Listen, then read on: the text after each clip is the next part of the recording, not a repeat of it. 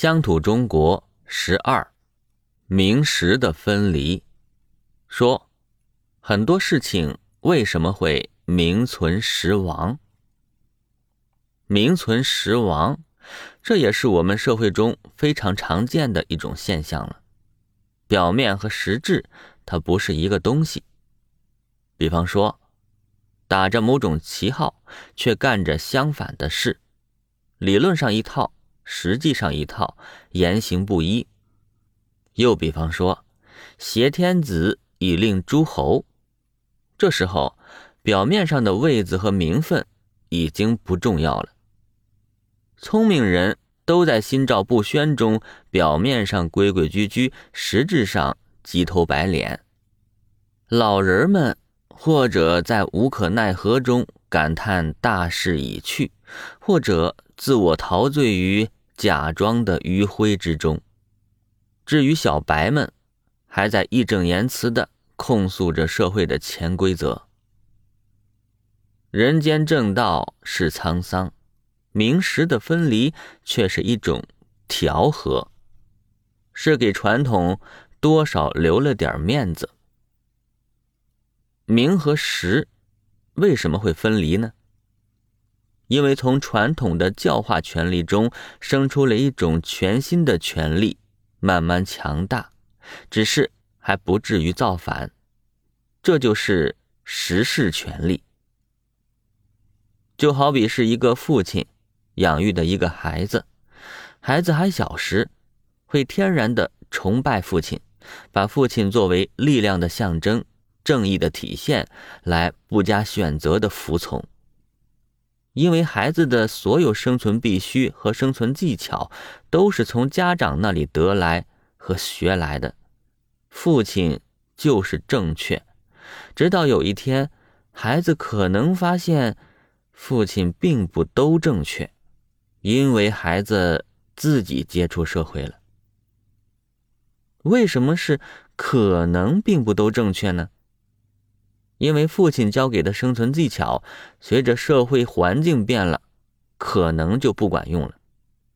于是，根据社会变化的快慢，就会产生不一样的思想和行为，造就不一样的一代新人。大致就可分为三种情况：一是社会基本没什么变化，那就萧规曹随，守着传统过日子。不会有多大的发展，但也不会有多大的生存危机。二是社会急速变化，老黄历不管用了，学了一身的《葵花宝典》，结果现在人家都用枪了，这时候必须学习和使用新的生存技巧才能活下去。大人呐，时代变了，你们那些武林秘籍赶紧烧掉吧。这时候，老人们眼中看到的都是新人的大逆不道，而新人们看到的都是急迫万分的生死存亡，所以矛盾尖锐，双方都痛苦。第三种，就是社会变化的不快也不慢，老人们的方法呢，失效的没有那么快。孔子说话了。三年无改于父之道，可谓孝矣。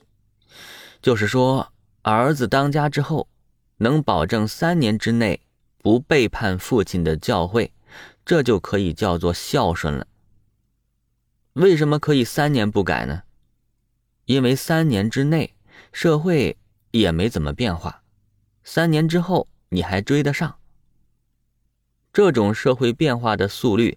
可能就是孔子比较理想的一种社会了，因为这样可以使一代旧人和新人之间正好不会产生任何矛盾，显得比较和谐。但是，如果社会变化的再稍微快一点呢？毕竟天意不可测，谁也没法调节这个快慢嘛。那么就只能搞个名实分离。大家都有面子的同时，还能适应好这个新的社会现实。所以，根据社会变化的快慢，这个名实分离的程度，也就像个橡皮筋似的，长长短短。变化的慢，就基本没有名实分离；变化的快，实在撑不住了，才掀桌子。